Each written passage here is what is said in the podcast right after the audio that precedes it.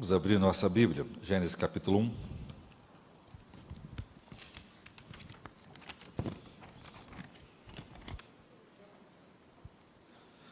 Página 17. Eu quero ler com o verso 27 e 28.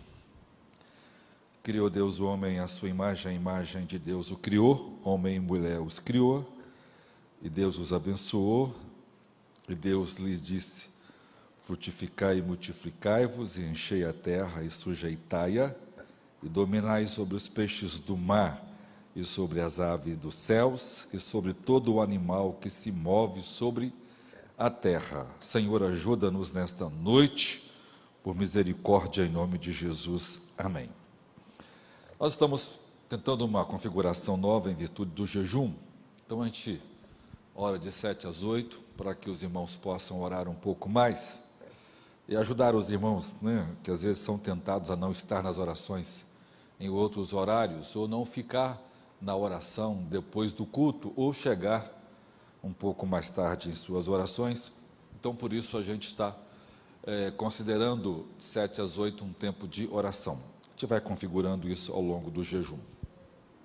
Hoje, então, o sexto dia, o sexto dia a criação do homem, uh, porque tantos cristãos apoiaram a escravidão, e vamos tratar mais uma vez, então. Hoje, meu quarto sermão nessa série é sobre a escravidão. Por que, então, tantos cristãos apoiaram o mal da escravidão? A resposta é muito simples, porque ela pode ser respondida em uma pergunta: por que tantos cristãos são mundanos? A, a escravidão que nós conhecemos com os negros começa em 1519, quando o Sacro Santo Império Romano, por meio de Carlos I, autoriza a escravidão negreira né, para trabalhar nas plantações e nas colônias. E a razão para que o escravo negreiro começa ou comece é uma única só: é a busca pela riqueza, é a busca pela ganância, pelo lucro fácil que a mão de obra escrava daria, que a mão de obra é, é, livre não daria. Então, a, a escravidão é autorizada para que isso seja conseguido. Isso influ, influenciou completamente o mundo da época, porque o mundo nunca viu tanta riqueza, irmãos como quando a escravidão surgiu. Toda a prosperidade moderna é construída é, sobre os escrombos da escravidão negra. E, e esse conceito mundano influenciou completamente os cristãos. Século XVI, o mundo é basicamente calvinista. Século XVII, o mundo ainda é calvinista. Então, esses irmãos eram a aristocracia dominante da época e eles então acabaram sendo atingidos por isso. Os cristãos usaram a sua teologia determinista para lidar com a maldade da escravidão sem serem incomodados em suas consciências.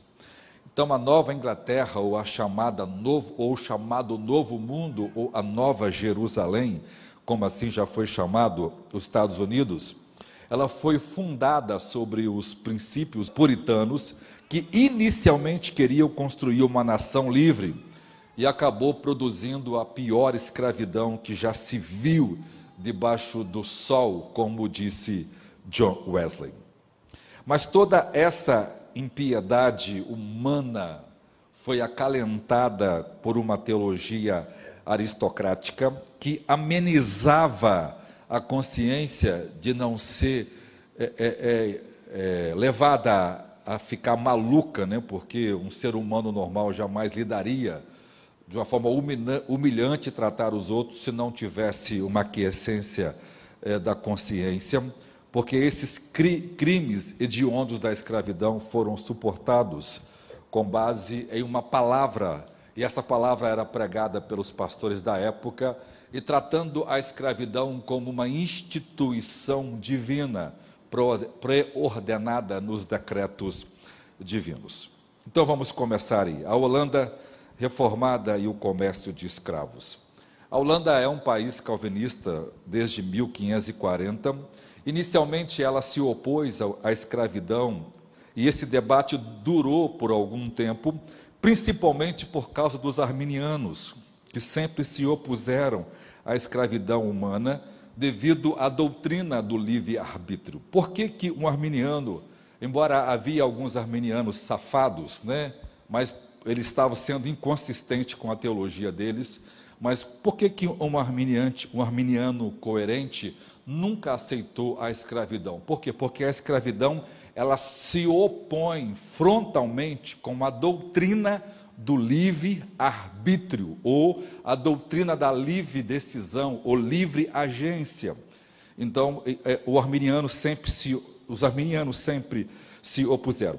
A, a, Holanda era governada por vários estados, chamados Estados Gerais, e havia um, um, um delegado que comandava elas, que era um advogado. Ele era um grande arminiano piedoso, cheio da graça de Deus, e ele sempre se opôs ao trabalho de escravizar seres humanos. E, e, e embora havia vários, vários holandeses é, de linha a, a, a calvinista que queria então liberar o comércio da, da escravidão, por quê?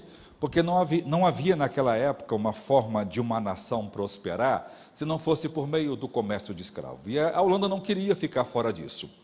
Então, quando, por exemplo, inicialmente quando um navio com mais de 100 africanos escravizados chegou na Holanda, eles expulsaram ele, não, não deixaram ficar lá, não tinha permissão. Isso foi em 1596. No entanto, em 1619, arrumaram um jeito disso acontecer. Por quê? Porque nesse tempo aconteceu na Holanda o que, o que é conhecido como contra, o controverso e desumano Sínodo de Dort. O que, que foi o Sínodo de Dort? Foi uma, foi uma assembleia, um conclave, uma junção de centenas de teólogos calvinistas para definir aquilo que eles chamam hoje de cinco pontos do calvinismo. Na verdade, inicialmente 46 teólogos arminianos subscreveram os cinco, aquilo que chamaram inicialmente os cinco pontos arminianos, e, e os calvinistas se opuseram ferrenhamente a, a essa ideia, e usando de, de má fé política, porque o, o Maurício Nassau, que era o príncipe herdeiro da Holanda, queria governar a Holanda né, como governador, como império da época, e o sistema de governo da Holanda não permitia, porque havia um advogado-geral que comandava as, as, os estados, e ele sempre se opunha a esses eventos, por quê? Porque esses eventos tinham natureza política e não religiosa. Esse evento se, se reuniu de forma desonrosa, maldosa, de forma ímpia. Né? Alguém já disse que em Dort havia santos, homens e demônios. Ou seja, foi, foi um, um, um concílio baseado em mentira, em, em forjas, eh, em traição, para forjar aquilo que eles chamam hoje de os cinco pontos calvinistas. E, ao terminar esse sínodo, que demorou basicamente um ano, eles condenaram e mataram alguns calvinistas proeminentes e tomando terras e títulos de outros calvinistas que foram expulsos da Holanda. Eu não vou tratar basicamente isso aqui, irmãos, porque eu posso pregar isso em um outro sermão para os irmãos, mas eu queria, porque nada é teologia, nada é doutrina, tudo tem interesses por trás. E eu queria mostrar para os irmãos o que realmente está por trás desse sínodo. Sobre o sínodo de Dort, o rei Tiago I da Inglaterra, aquele que mandou traduzir ou pediu uma versão da Bíblia que hoje leva o seu nome, a versão do rei James ou do rei Tiago, ele inicialmente aprovou a realização do sínodo, enviando uma representação britânica, e depois de um ano ele escreve sobre aquela decisão. Olha o que ele diz sobre Dort.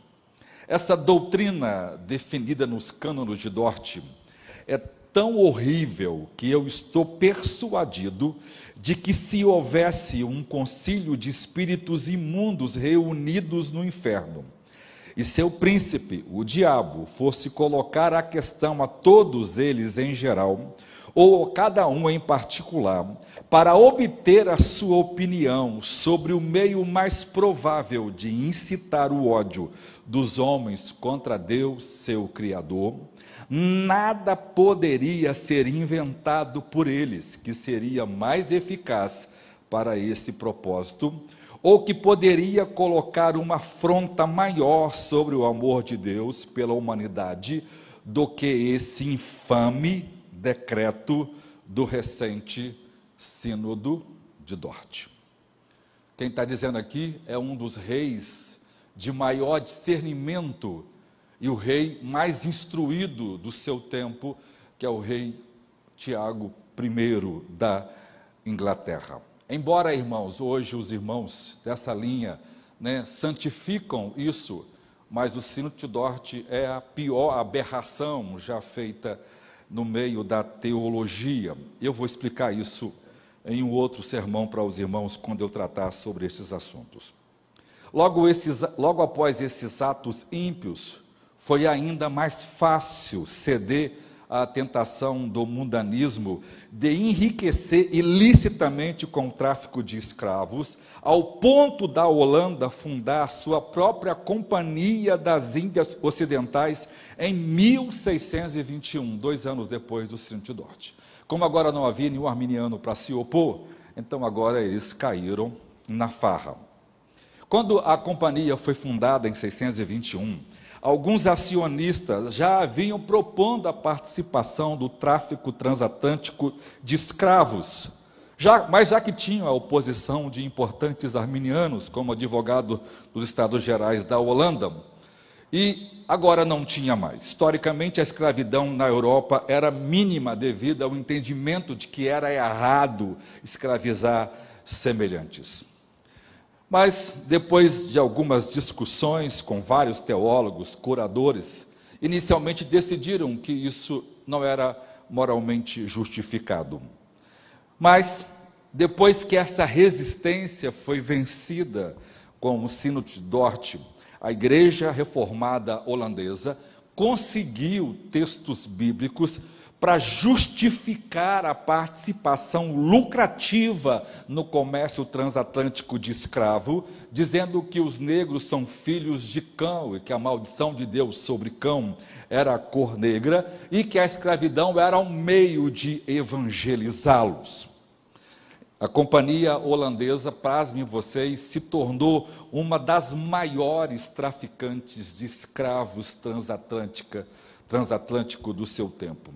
As, as, as, colônias holandesas se tornaram as mais cruéis no trato dos escravos em suas plantações, principalmente no Suriname. Homens, mulheres, crianças eram comprados da África Ocidental e tinham que trabalhar nas colônias é, é, holandesas no Caribe e, inclusive, no Brasil, um tempo estiveram aqui dominando e eles fizeram, venderam mais de 200 mil escravos só aqui para o Brasil. Estima-se que 600 mil africanos escravizados foram comercializados pelos holandeses. Quase 80% do comércio de, do tráfico de escravos eram praticados pelos holandeses, sob respaldo da Igreja Reformada Holandesa. No século XVII, no século XVIII, um navio negreiro levava em torno de 350 escravos vindo da África. Os navios holandeses vinham com mais de 700 pessoas em seus navios, violando completamente todas as convenções e morriam mais de um quarto de pessoas nessas viagens. Vejam, a interrogação que fica no ar: por que um país é capaz de condenar injustamente, corruptamente, maldosamente, sem nenhum escrúpulos, cristãos piedosos que amavam a Deus, que se, que se opunham à escravidão, são condenados em nome de um sínodo para serem mortos e expulsos da Holanda, é capaz de praticar atos tão cheios de vileza, impiedade e hediondez, praticado contra a humanidade num nível que hoje causa horrores, mas foi capaz de matar, trair, tomar posse, títulos contra um grupo de irmãos piedosos que amava a Deus. A Holanda pagou um preço alto por causa desta traição contra os irmãos é, arminianos. Por isso, essa mesma Holanda depois vai apoiar os nazistas. É a mesma Holanda que depois vai trair os seus próprios, esses mesmos irmãos reformados vão trair seus próprios irmãos, entregando eles para Hitler levar para os campos de concentrações e de lá nunca mais voltaram. O cristianismo já não existe na Holanda e se tornou um país ateísta, liderando o racismo, o divórcio, o casamento do mesmo sexo, o aborto, a eutanásia, a eugenia e o suicídio assistido. Os resultados de uma pesquisa feita pela Universidade de Amsterdã em 2016 mostraram um declínio constante do número de cristãos na Holanda. Isso levou a Holanda a não ser vista como uma nação cristã. E pasmem vocês, a Holanda é considerada o primeiro país a não mais ter cristãos. Uma pesquisa forneceu evidência de que 82% dos holandeses não querem saber de igreja ou não acreditam em Deus. 25% deles são ateus declarados, com sites, e, e militantes, e apenas 17% praticam algum tipo de deísmo.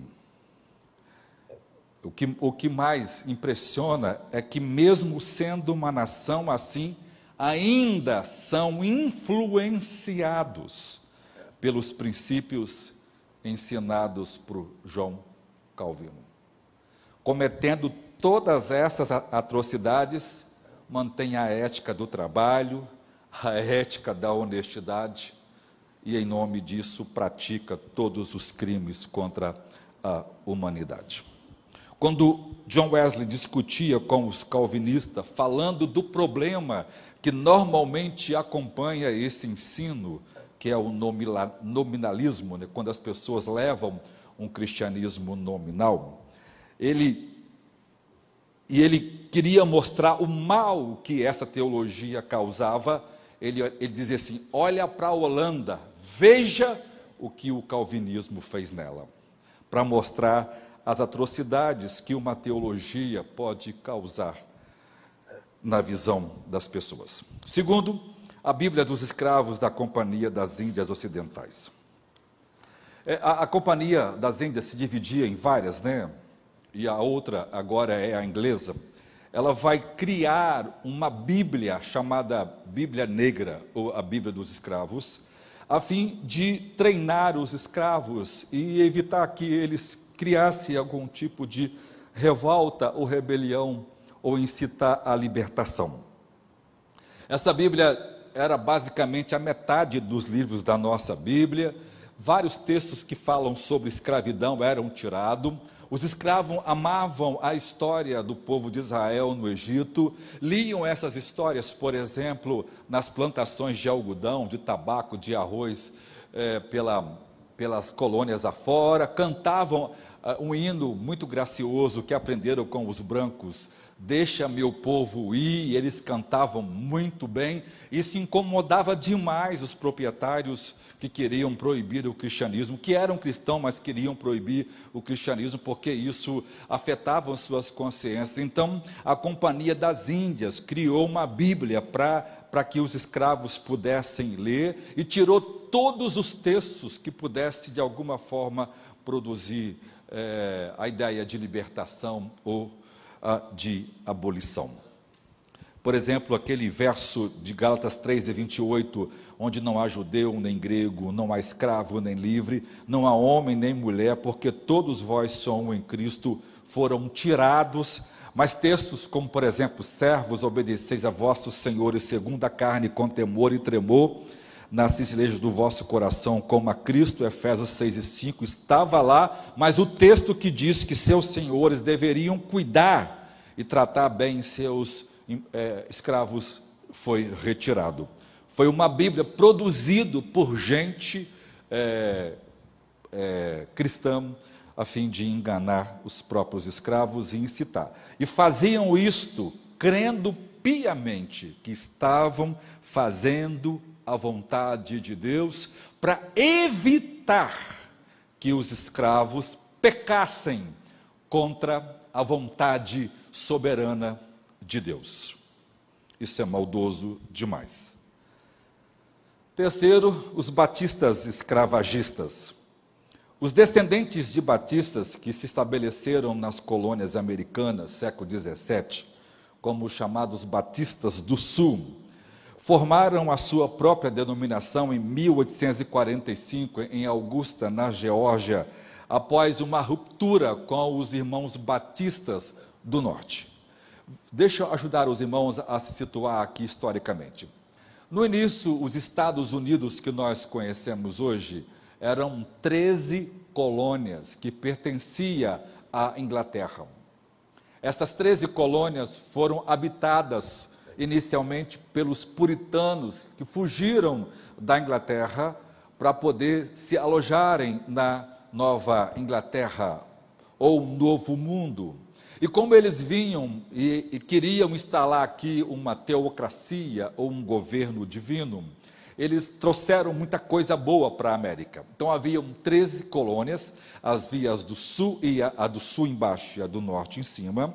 O sul mantinha a mão de obra escravista, porque o sul tinha grandes plantações de arroz, de tabaco, de, de, algodão, de milho e várias coisas que eram açúcar que era vendido e que valia muito dinheiro. O norte, embora também tinha escravo, mas o norte investiu mais em indústrias. O norte começou a ser logo invadido por uma ideia é, arminiana e então começou a se pregar a abolição dos escravos. Mas os batistas do sul, o que, fizeram? Eles fizeram racha na igreja. Os batistas do sul defendiam a escravidão com unhas e dentes, e os batistas do norte se opuseram à escravidão. Nós fomos evangelizados por missões de, batistas do sul, que eram escravagistas na época e que se opunham é, fortemente à libertação dos escravos. Quase 200 anos depois, líderes, do, líderes batistas do sul norte-americano reconhecem a sua história sombria e eles estão documentando como se, ao contar as histórias em detalhes, pudessem finalmente se livrar de sua mácula. O Seminário Teológico Batista do Sul, a principal instituição da denominação, divulgou um relatório de 71 páginas sobre o papel do racismo e, e o apoio à escravidão que estiveram no, na origem da pregação batista na América. Veja, quem está falando isso é o Alberto Moré, que é foi diretor dessa escola, presidente da Convenção Batista Norte-Americana e um dos batistas mais famosos do mundo. Olha o que ele escreve. Os fundadores dessa escola, o Seminário Batista do Sul americano, todos os quatro, foram quatro, estavam completamente envolvidos na escravidão e profundamente cúmplices na defesa da escravidão. Muitos dos seus sucessores nessa faculdade, durante o período de reconstrução até o século XX, defenderam a inferioridade da raça africana e, e, e abraçaram abertamente a ideologia da causa perdida da escravização do Sul. Moré escreve na carta introdutória: fomos culpados de uma falta pecaminosa de curiosidade histórica. Sabíamos e não podíamos deixar de saber que a escravidão e o racismo é, profundo estavam na nossa história. Embora ele atenua com um argumento bonito, uma linguagem linda, mas ele acho que não conseguiu perceber a tamanha é, crueldade dos seus antepassados. Nós, nós confortamos por saber disso, não sei que conforto nenhum tem nisso, mas com, como esses eventos estavam tão longe de nós, nós poderíamos seguir em frente sem investigações embaraçosas ou, embaraçosa, ou sem sermos confrontados com isso. O Alberto continua. O relatório reconhece que a única razão pela qual uma denominação batista do Sul separada foi formada é porque os batistas do Norte se recusavam a nomear proprietários de escravo como missionários, estavam certo. Não podia, né? Se o cara. Que razão ele tem de pregar as pessoas se ele está vivendo uma vida inconsistente com o Evangelho? E alguns deles argumentavam que a escravidão era do interesse dos próprios escravos, enquanto outros insistiam que era uma instituição ordenada por Deus. Ou seja, os batistas iniciais pregavam e pregavam de forma severa de que a escravidão era um desejo, os negros desejavam ser escravizados, isso é uma grande mentira. E segundo, que a escravidão era uma instituição, Deus é quem estabeleceu a escravidão. Os líderes do seminário se opuseram à eleição de Abraão Lincoln e argumentavam vigorosamente às vésperas da guerra civil em favor da, da secessão, da separação do sul do norte, como a única esperança para preservar a escravidão. O Alberto continua falando do racismo dos batistas do sul. Ele fala: durante o período da reconstrução do pós-guerra, os líderes do seminário se opuseram à representação política dos afro-americanos e defenderam explicitamente a supremacia branca. Ou seja, após a guerra, eles não aceitavam que houvesse no Congresso nenhum negro que representasse é, é, os negros americanos e disseram que a raça branca era superior à raça negra. Vejam, Durante, durante grande parte do século XX, líderes do seminário defenderam a segregação racional, racial e eles se recusaram a receber alunos negros até 1951. Esta, ele diz, essa é uma história muito difícil, mas precisava ser contada, documentada, e ele, nesse sentido, ele é honesto.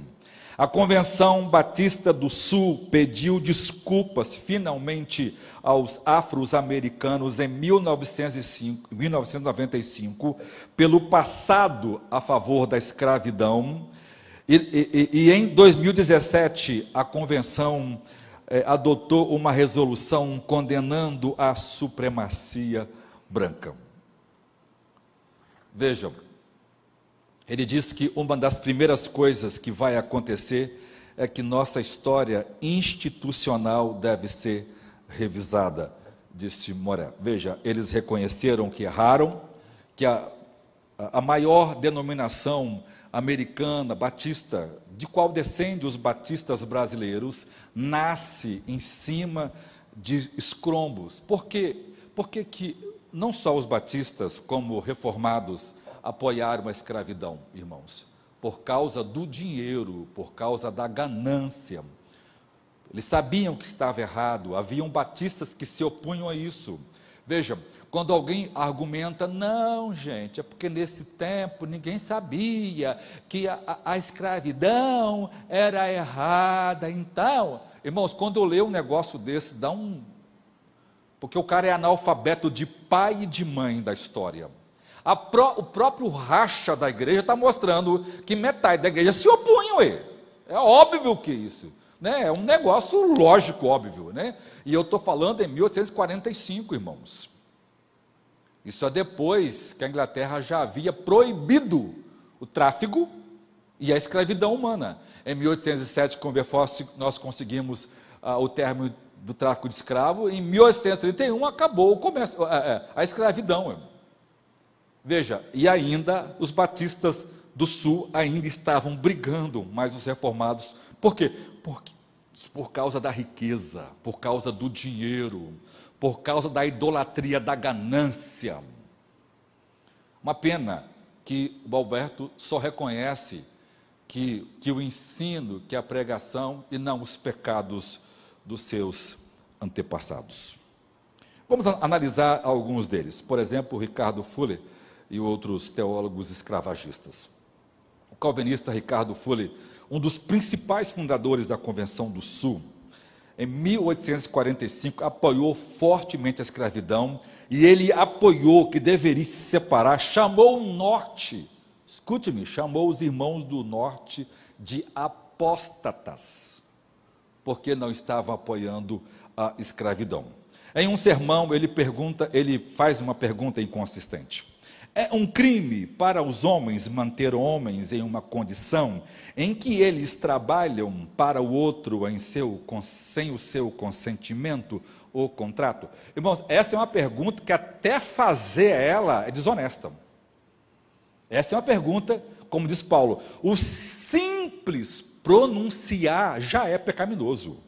Mas ele continua.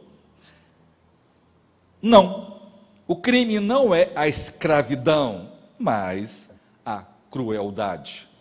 Irmãos, eu não sei se esse cara estava te tomado umas duas doses de cocaína, perdão das palavras, para ficar fora de si. Por quê? Porque para escravizar tem que haver crueldade. Não há condição humana de escravizar sem crueldade. Se você vai obrigar alguém a trabalhar sem contrato e trabalhar sem pagamento e trabalho obrigatório, você não pode fazer sem colocar castigo, infringir regras. É natural que o faça. Fuller então continua surpreendentemente declarando que nada no Novo Testamento em relação à inauguração do reino de Deus argumenta contra a retenção de um ser humano em servidão contra a sua vontade, porque a escravidão não é o direito de abusar cruelmente de outra pessoa. Ô, irmão, se a escravidão não é isso, então ela é o quê? O cara está redefinindo um pecado, está usando a argumentação para definir pecado, para esconder pecados. Em vez disso, a escravidão é servidão e nada mais. Apenas um direito ao serviço sem o consentimento do outro. Como alguém pode escravizar o outro sem cometer uma crueldade, impondo limites, castigo pela fuga ou desobediente? Aparentemente, nem Edwards, nem Whitfield, nem Fullen viram qualquer motivo para pensar que manter um irmão é, cristão na escravidão humana era, por sua própria natureza, antiética ao reino de Deus e contra as palavras de Cristo que diz que ele veio proclamar liberdade aos cativos e libertar os oprimidos. Outra coisa que surpreendentemente a gente vê é que esses líderes da Convenção Batistas do Sul defendem a escravidão e eles fazem isso em bases teológicas com notáveis teses e defesas de títulos de sermões como a escravidão ordenada por Deus, a escravidão, uma instituição divina, a escravidão, a providência misericordiosa de Deus. De misericórdia não tem nada, né, irmãos? Nem de providência. Os negros estão incomensuravelmente melhores aqui no que na África, moral, física e socialmente. E ele continua: a dolorosa disciplina pela qual estão passando é necessária para instrução como raça, e irá prepará-los, espero, para coisas melhores.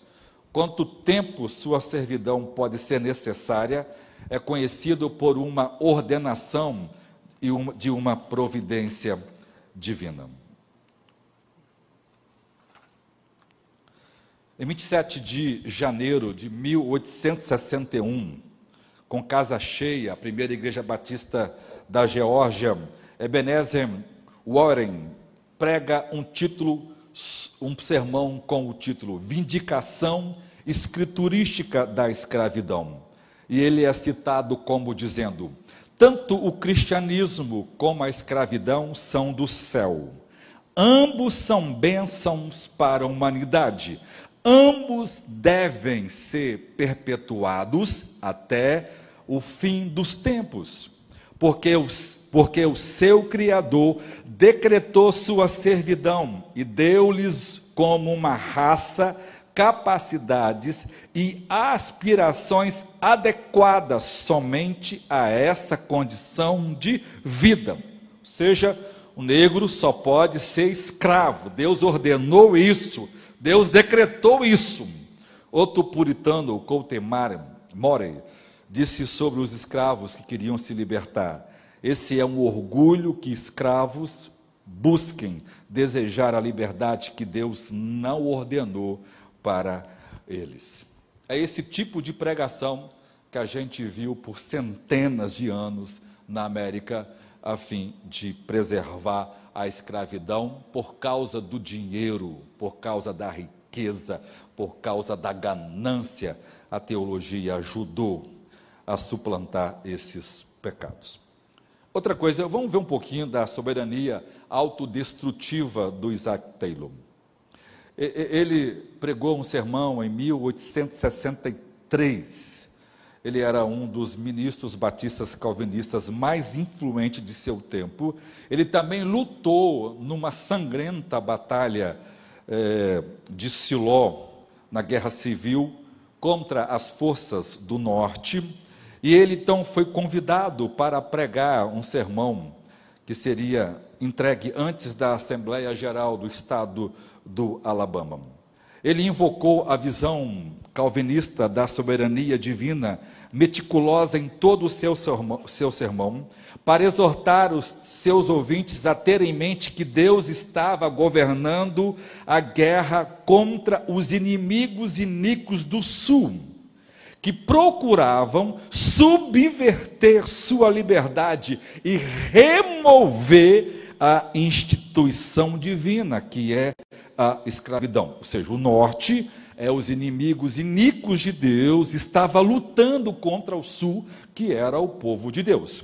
Note as seguintes observações semeadas em todo o seu sermão. A continuação dessa guerra não depende do resultado das batalhas, nem da, habilidade de nossos generais, mas da vontade de nosso Deus. Se fosse pentecostal, né, todo mundo tinha sapateado e falado em línguas. Se Deus não é, não é o soberano governante do universo, Olha, olha o absurdo que esse cara fala. Então, o sacrifício de seu filho teria sido quase em vão. Ali está grandiosamente entronado de forma inescrutável o poder que move e controla o mundo. Esse poder é de Deus. Teoricamente, isso é muito bonito, irmãos. Mas isso que está dizendo aqui se Deus governa o mundo, então sua mão está nesse mundo em que nós estamos envolvidos. Não importa que a iniquidade do homem trouxe, não importa se a iniquidade do homem trouxe isto sobre nós. Ou seja, Deus está governando e independente dos pecados dos ímpios, que ele está se referindo ao norte, em atacar o sul, porque o sul escravizava os negros, então Deus era contra eles, e eles querem privar de nossos direitos e instituições, entre aspas, escravidão.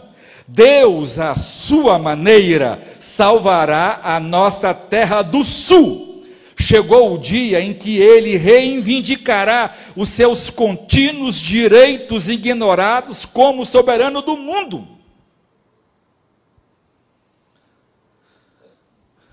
O Zactélio não só estava errado nessa sua teologia, como também na sua confiança tola em uma, em uma soberania inventada por uma teologia inconsistente e ilógica, que foi destruída pelos seus eventos seguintes. A guerra da sucessão oficialmente terminou dois anos depois, e os sulistas perderam a guerra, acabaram destruídos e aconteceu aquilo que deveria acontecer. A escravidão foi abolida na América. Veja, o cara está pregando, é, é, o maior, é o maior teólogo do seu tempo, está pregando um sermão dizendo que Deus vai vingar os seus inimigos, porque eles querem destruir a instituição. Mas eles estavam. Os irmãos, terem uma, os irmãos terem uma ideia como a visão teológica pode cegar as pessoas. Por quê? Porque essa teoria inventou, irmãos, uma soberania que não é do Deus das Escrituras. É criada teologicamente e ela produz esse ela induz a esse tipo de erro. Isaac Telho cria que uma razão pela qual Deus estava soberanamente retardando a vitória do Sul era que o Sul tinha muito orgulho nas fortalezas da autoconfiança e não demonstrava confiança suficiente na oração e na dependência de Deus. Veja, ele está dizendo que o Sul deveria orar para vencer aquela guerra. E ele viu isso em parte como o Sul ignorando os direitos de Deus como soberano em todo o mundo Aí alguém poderia perguntar, pastor, o que isso significa? Veja, irmãos, o absurdo dessa soberania herética ensinada por eles.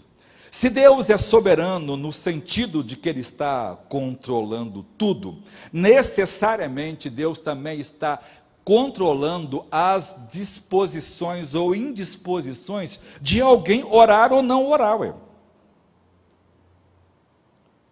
Se Deus controla tudo, então Deus controla a minha oração ou a minha indisposição de orar.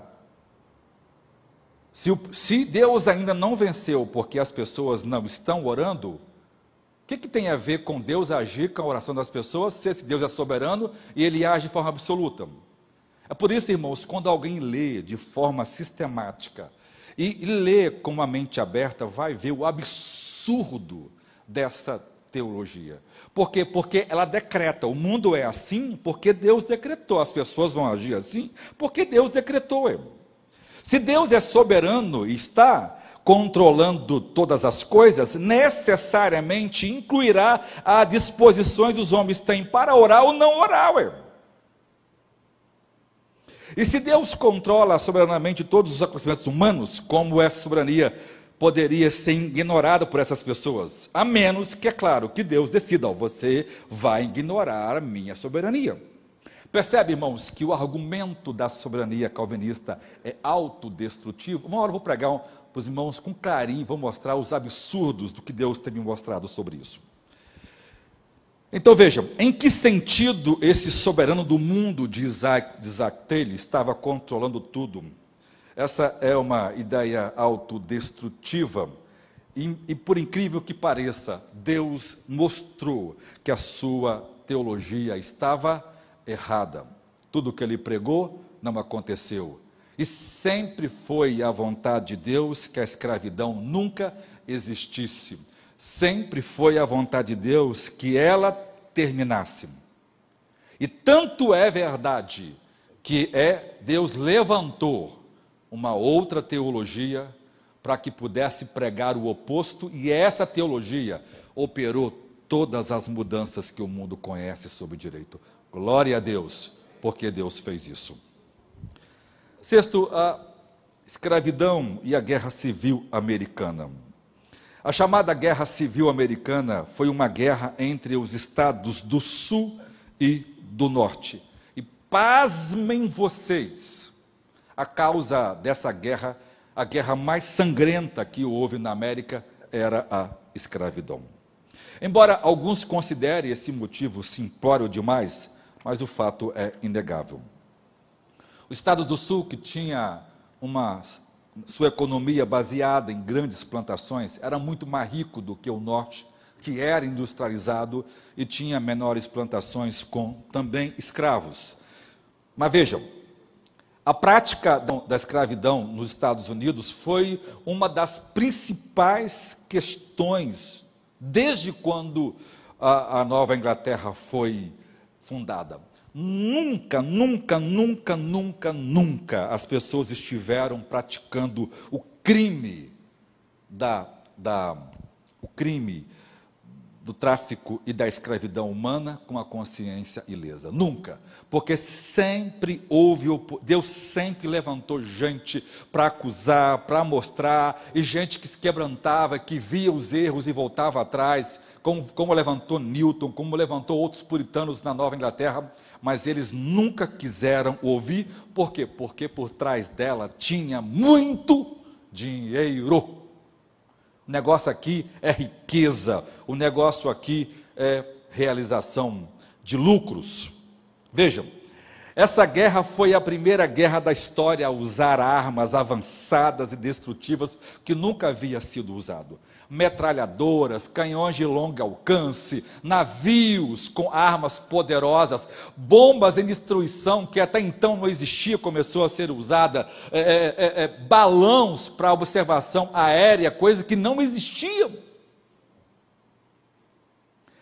Pasmem vocês, essa guerra que matou quase um milhão de pessoas foi crentes contra crentes é igualzinho Israel, Judá lutando contra, contra Israel, o reino do sul, Judá lutando contra o norte, os mesmos motivos banais, e os dois acreditando que estavam fazendo a vontade de Deus. Um deles estava, com certeza. No final da guerra, grande parte da infraestrutura do sul foi destruída especialmente suas ferrovias. O norte ganhou, o sul entrou em colapso e a escravidão foi abolida e mais de 4 milhões de negros foram libertados para a glória de Deus. O pai de Seymour,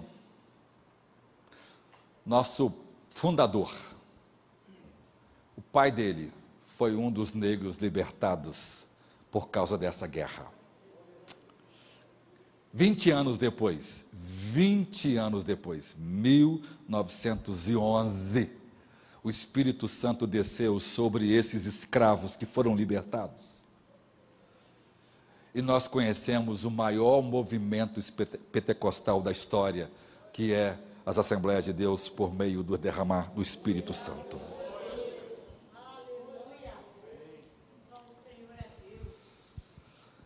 Agora vamos ver algumas coisas que nós não sabemos sobre a Guerra Civil Americana. A Bíblia não causou a Guerra Civil Americana, mas a Bíblia moldou como as pessoas navegaram na guerra e as questões que a cercavam. Por exemplo, os abolicionistas citaram o singular é, poder libertador de Deus como uma constante.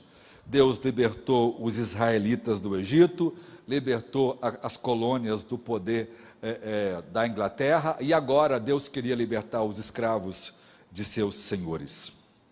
Enquanto isso, os donos de escravos se apegavam a Filemão e torciam parte das escrituras paulinas e entendiam que a, a escravidão era uma instituição, estava nos decretos de Deus.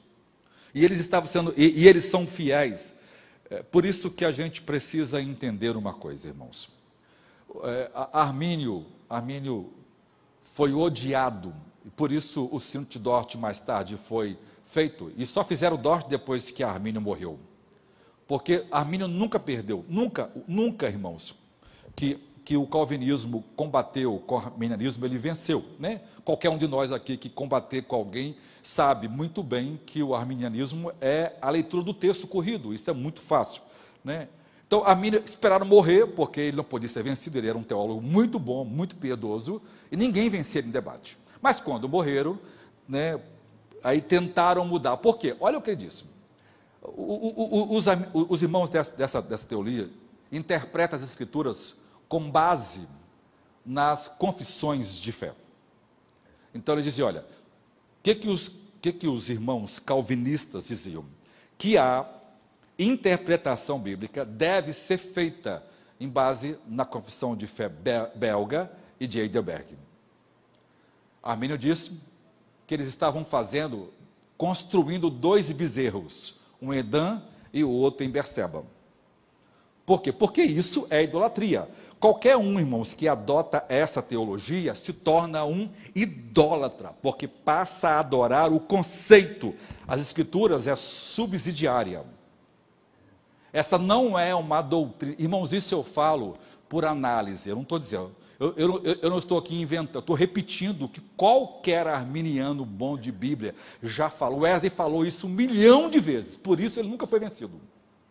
É por isso que, que só venceram o arminianismo no poder da força da espada e da morte, porque na argumentação não tem, porque não há como provar. Hoje o que nós temos é, é, irmãos que são de linha arminianos, porque não tem uma fraca instrução bíblica, não consegue refutar, então são facilmente vencidos. Mas nenhum crente bom de Bíblia jamais é convencido por isso. Então vejam, a, a, a, esse conceito de interpretação era usado, e eles eram fiéis, e está certo. Como eles estão sendo fiéis a uma ortodoxia, e se Deus decreta tudo, em lugar nenhum da Bíblia diz que Deus decreta todas as coisas. Mas eles criaram uma doutrina com base né, em versos para apoiar essas mentiras, e essas mentiras estão sendo ensinadas por aí. Então vejam, esses conceitos que Deus decreta, então a, a escravidão é uma instituição divina. Eles estão sendo coerentes com a pregação dele. Por isso, vocês vão ver o, que eu, o absurdo que, eu, que da conclusão que, que eu fui levado aqui a, a entender. Beleza, então de um lado estava os abolicionistas, usando a Bíblia, mostrando que Deus libertava, do outro lado estavam os donos de escravos, apegando as suas ideias de que a escravidão era ordenada por Deus, e no meio dessa briga toda, toda, estavam os escravos, crendo que o Deus deles iriam libertá-los da escravidão. Quem Deus ia atender?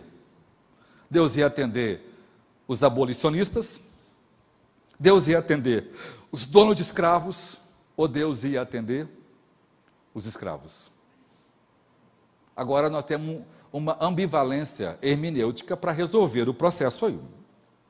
E veja, os negros cantavam, né, deixa meu povo ir, para aguardando que eles pudessem ser libertos. E veja, dos soldados, de ambos os lados, eles carregavam Bíblia no bolso e todos os dias oravam e faziam seus amuletos. E nenhum deles queria ir para a guerra sem Bíblia. Porque era uma, era uma guerra, foi uma guerra entre irmãos, irmãos. Escute-me, essa é a guerra mais vergonhosa já registrada na história. Irmãos estão brigando, porque um acredita que a escravidão é uma instituição divina e tem que ser defendida, porque senão a soberania de Deus está sendo violada e estão e eles são tão tapados nisso que eles acreditam que Deus vai vindicar a sua crença vencendo seus inimigos.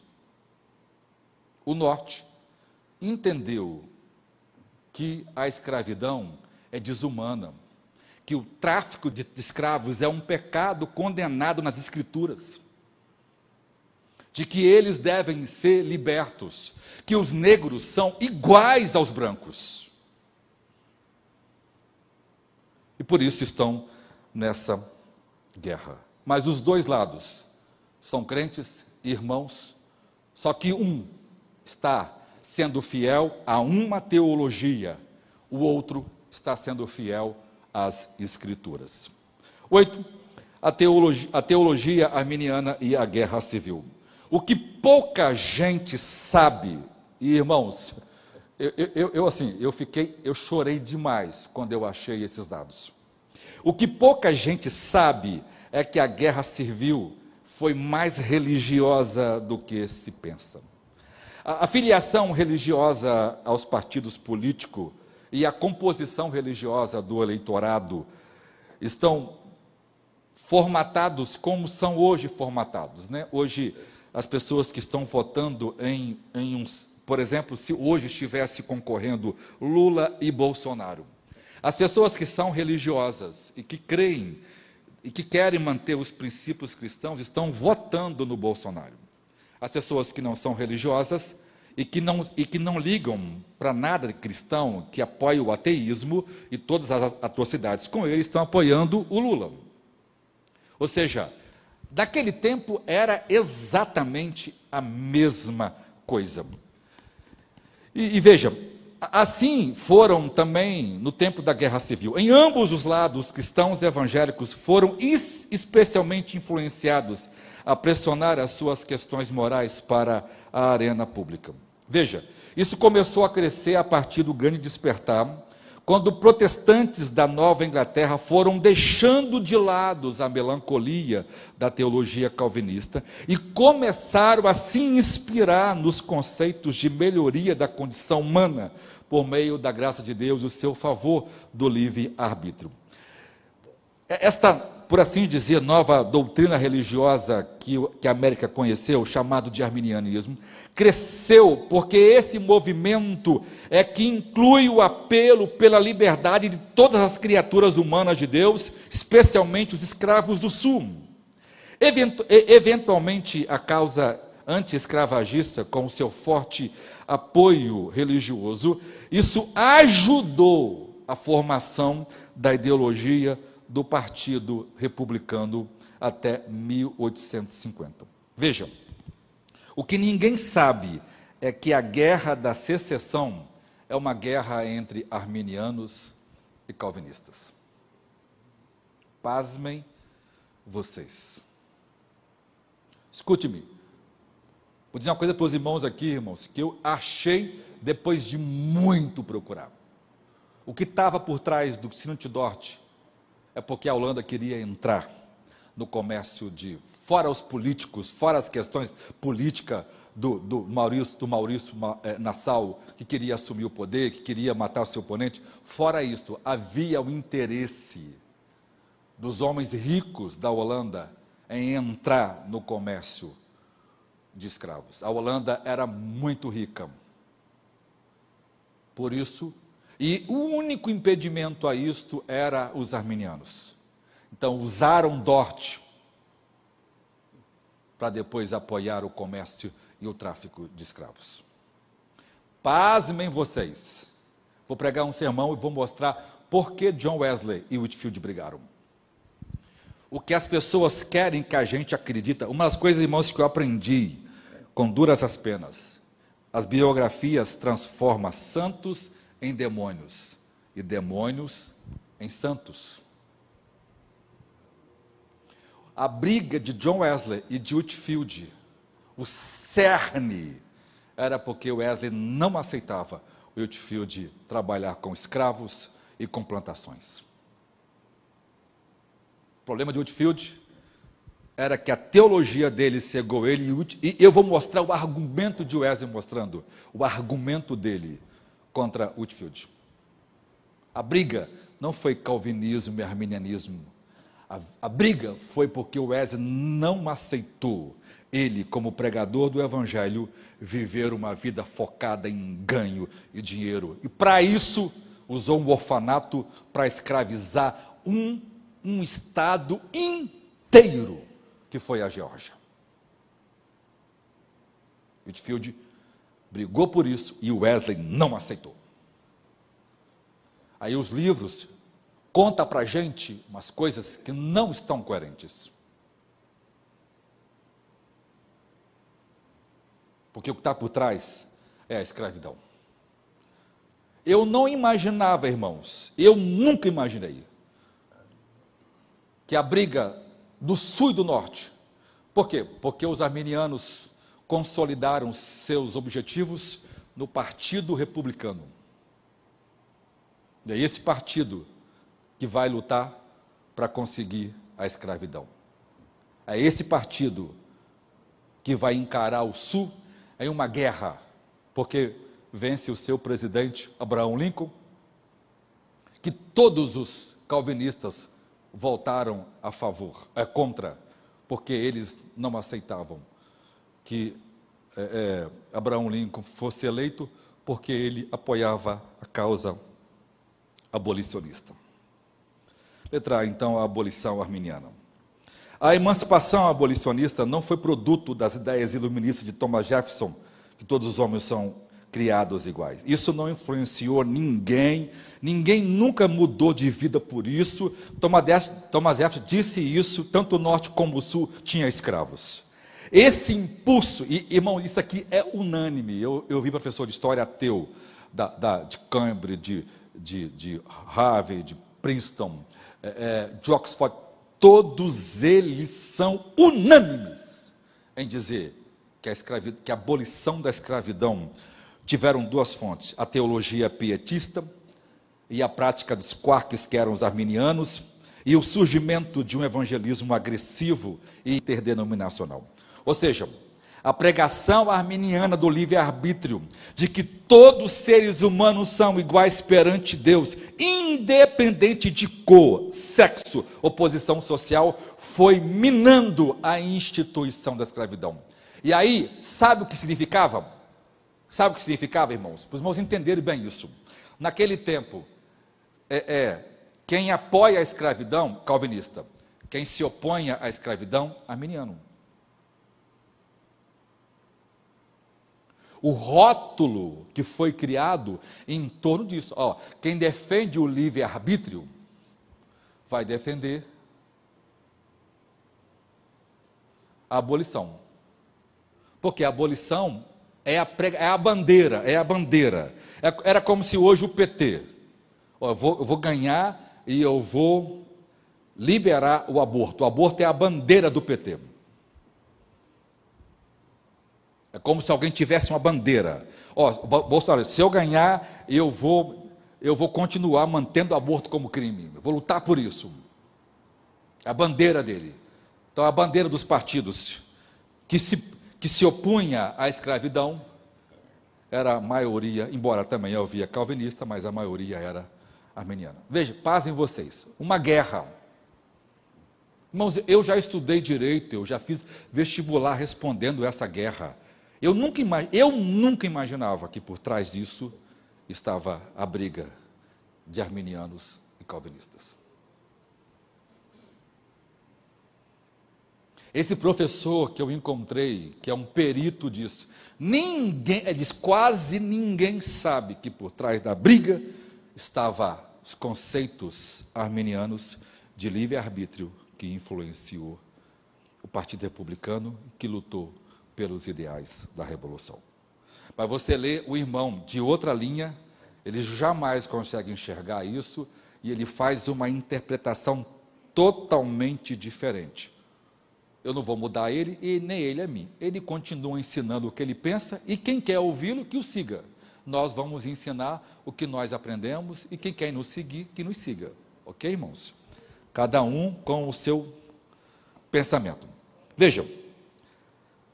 O trabalho, então, de William Wilberforce e seus amigos em aprovou a lei que proibiu o tráfico em 1807 e os vários folhetos, obras literárias, romances que passaram a ser pregados contra a escravidão, metodistas da América, a pregação de John Wesley, influenciaram denominações batistas. Escute-me, escute-me, irmão, escute-me.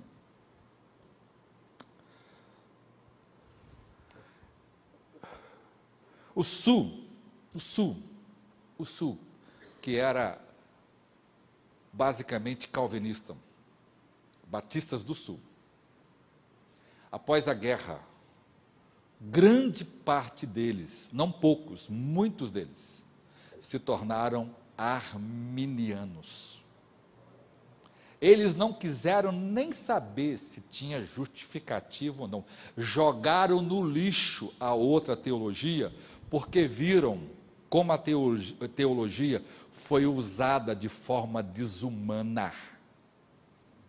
Hoje, hoje, hoje, muitas, não poucas, eu acessei isso hoje, igrejas batistas do Sul não adotam mais o calvinismo, mas são arminianas.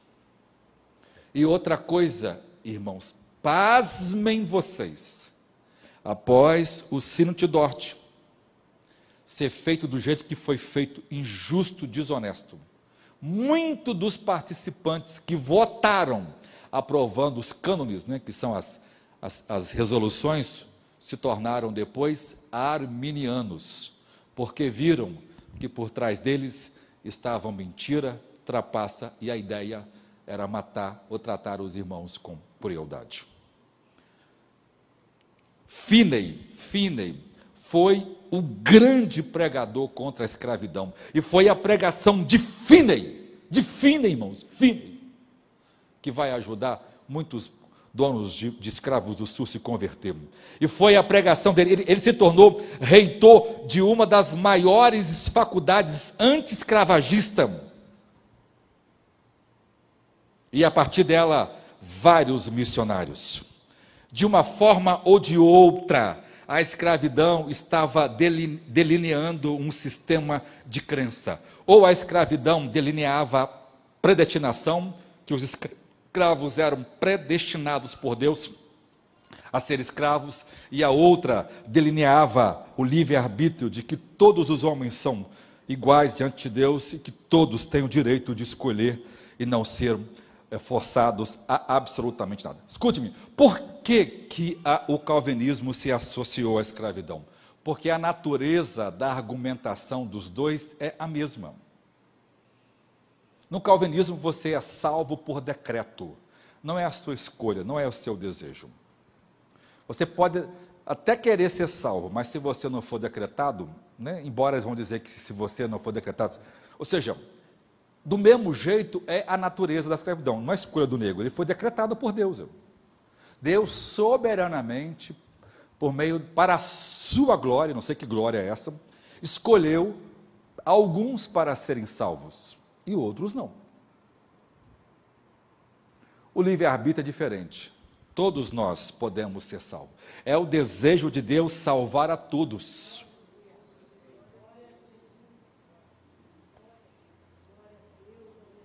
E essa é a pregação que a gente encontra 24 horas de plantão na Bíblia. Ok, irmãos? Beleza. Então, Pouca gente sabe que o sistema determinista foi usado para consolidar a prática imoral da escravidão, e a visão do livre-arbítrio foi, pela graça de Deus, a redentora da humanidade da pior de todas as vilanias, a escravidão humana. Letra B, determinismo e escravidão. Aí surge uma pergunta: a teologia determinista foi responsável pela escravidão? Eu diria não. Eu diria que realmente não a teologia foi usada para fins maléficos e ela em si não é má. Mas quer se admita ou não, o fato é que existe pouco espaço lógico que o calvinismo possa oferecer por meio da motivação ou incentivo para corrigir qualquer erro no mundo. Por quê? Se houvesse espaço, o que eles poderiam fazer? Absolutamente nada. Porque nessa visão, todas as coisas já estão já estão decretadas por Deus para a sua glória. O mundo é assim porque Deus predestinou. Deus predestinou que os brancos seriam senhores dos negros e, consequentemente, se Deus não quisesse que nenhum negro fosse submetido à escravidão antes da guerra, ele teria decretado soberanamente que eles fossem brancos. E isso é maldoso. Ou seja, dada a crença da predestinação divina de que todas as coisas, que outra conclusão lógica consistente pode ser retirada se você fosse desse tempo. O arminianismo se tornou, desde o final do século XVIII, século XVII, início do século XVIII, a teologia predominante. Por quê? Porque ela se, ela se mostrou piedosa e ela se, e ela se mostrou mais afetiva ao sofrimento dos negros e das pessoas do seu tempo. Por isso, muitas pessoas vieram para o arminianismo por causa da visão piedosa deles. Concluindo, os holandeses batistas do Sul tiveram escravos, defenderam a escravidão dos negros travaram a guerra mais injusta entre irmãos, onde morreu quase um milhão de pessoas. Um milhão de crentes morreram por causa de uma guerra tola, por causa de uma batalha de doutrinas. por causa de uma doutrina inconsequente, de uma soberania inconsequente, de uma teologia inconsequente. Mas glória a Deus, porque Deus usou arminianos como Wesley, como Ellsworth, como Wilberforce, como Finney, e fizeram isso com argumentos teológicos arminianos de que todos os homens são iguais e podem ser salvos desde que creiam em Jesus Cristo. Não somente uma classe de eleitos e predestinados, porque Deus deseja que todos sejam salvos. Porque Deus amou o mundo de tal maneira que deu o seu Filho unigênito, para que todo aquele, não só os eleitos, que nele creem, possam ser salvos e livres da condenação eterna. Glória a Deus, porque nós cremos na verdade de um Deus que salva todos aqueles que creem. Não que seja obra nossa, esse conceito é equivocadíssimo. Tanto arminianos como calvinistas creem que nós somos salvos pela graça de Deus. Mas não é verdade. Não há como provar biblicamente, a não ser que torçamos o texto de que Deus elegeu alguns para a salvação e outros não. Que Deus, com a sua graça, nos livre de uma teologia que é acadêmica, que é influente, mas que no fundo não é a verdade das Escrituras. Vamos orar, Senhor, ajuda-nos nesta noite, para que nós sejamos guardados de todas as heresias e ensinamentos contrários à Sua palavra. Glória a Deus, porque o Senhor levantou no mundo homens e mulheres piedosos que lutaram para que a vilania de todas as impiedades humanas fossem destruídas por meio da pregação de que o Senhor pode salvar a qualquer um, de que todos nós somos iguais diante de Deus e todos nós podemos receber Jesus Cristo pela fé. Obrigado porque a tua palavra diz que o Senhor veio para salvar a todo aquele que crer. E que é o desejo de Deus que todos sejam salvos. E que nenhum de nós se perca. É, Deus está atrasando a volta de Jesus Cristo, porque aguarda que muitos outros também se convertam. Obrigado, Senhor, porque pregamos esta verdade e essa verdade mudou o mundo que nós conhecemos. Glória a Deus, porque a escravidão acabou. E glória a Deus, porque foi a pregação fiel das Escrituras que terminou com ela. Glória a Deus, porque isso está registrado na história e é lido e aceito por todos, de que o Senhor libertou um povo e deixou esse povo ir, não só da escravidão espiritual, mas também da escravidão humana, onde homens impiedosos, movidos pela ganância, movidos pela riqueza e pelo lucro fácil, usaram a sua palavra, Senhor, para esconder a vergonha pecaminosa de oprimir semelhantes e usando argumentos ortodoxos de uma doutrina que feriu e que matou centenas de milhares. Ajuda-nos, ó oh Deus, para que nós não possamos construir ídolos na teologia, como disse Armínio, construindo bezerros, um em Dan e o outro em Berseba, para a partir deles ler as Escrituras. Que a visão dos pietistas, ó oh Deus, de que é a iluminação interior do Espírito, é quem nos capacita a ler e a entender as Escrituras com verdade. Obrigado por isso, no nome de Jesus. Amém. Deus abençoe você, Deus abençoe sua família.